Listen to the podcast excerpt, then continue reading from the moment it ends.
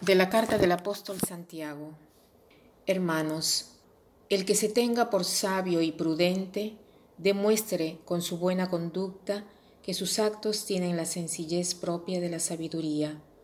Pero si ustedes están dominados por la rivalidad y por el espíritu de discordia, no se vanagloríen ni falten a la verdad.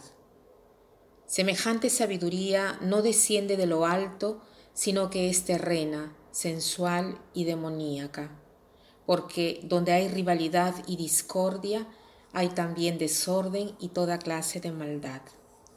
En cambio, la sabiduría que viene de lo alto es, ante todo, pura y además pacífica, benévola y conciliadora. Está llena de misericordia y dispuesta a hacer el bien. Es imparcial y sincera, un fruto de justicia se siembra pacíficamente para los que trabajan por la paz. Estamos siempre en la carta del apóstol Santiago y hoy Santiago nos hace reflexionar sobre la verdadera sabiduría. ¿Qué cosa significa la verdadera sabiduría? Aquí hay una pregunta un poco retórica.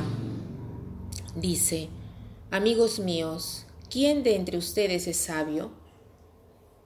Si queremos saber si cada uno somos animados de un espíritu de sabiduría verdadera, debemos ver nuestras acciones, debemos ver de dónde parten nuestras acciones, qué cosa las motivan, qué cosa las hace ir hacia adelante, qué cosa hay detrás de cada una de las acciones que nosotros hacemos.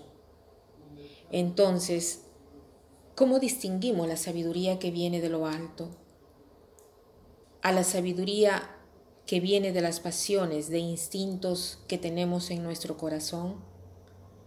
Aquí hay ejemplos. Si ustedes están dominados por la rivalidad y por el espíritu de discordia, no se vanagloríen ni falten a la verdad. No podemos ser personas sabias si en nuestro corazón hay rivalidad y espíritu de discordia, porque no podemos eh, ser verdaderos sabios si tenemos este espíritu de celos, porque la palabra sabiduría viene de la palabra sapere, que no quiere decir solamente conocer, saber, sino que quiere decir que tiene el gusto. Por eso se dice a veces, esto sabe a Sapere quiere decir gustar. Nosotros podemos gustar la vida cuando estamos en paz con todos, no cuando tenemos los celos y la rivalidad. Los celos, ¿qué cosas significan? Es poner al centro, ponernos al centro nosotros mismos y tener tanto miedo de no ser considerado, de no estar al centro, de ser marginado. Tenemos tanto miedo que nos parece todo sospechoso. Cada cosa nos parece que nos quita el privilegio a nuestro ser, a nuestro egoísmo, a ponernos al centro, a nosotros mismos. Entonces, hoy tratemos de ver, yo en mi jornada diaria, ¿a quién pongo al centro? ¿A Dios y a todo lo que se refiere a Él?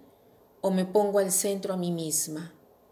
¿Y cómo hago para distinguir que me pongo al centro yo misma en lugar de Dios?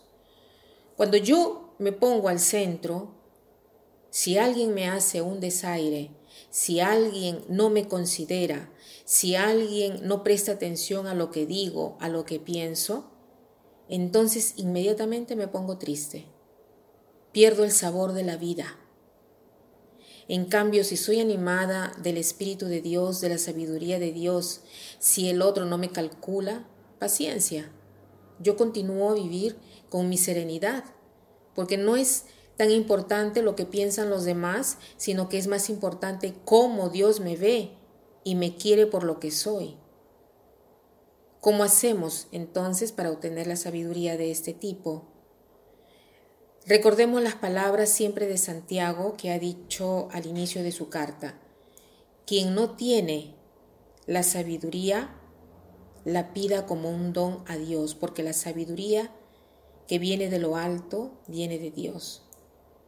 Entonces pidamos hoy el don de la sabiduría, el don de dar importancia a aquello que es importante y no dar importancia a aquello que no es importante, de quitar de nosotros este espíritu de celos y de estar al centro de todos y de todo, y dar espacio a Dios y a los demás. Y para terminar, quiero citar una frase de Manzoni que dice así, si en la vida nosotros pensásemos más a hacer el bien, antes que estar bien, estaremos mejor. Que pasen un buen día.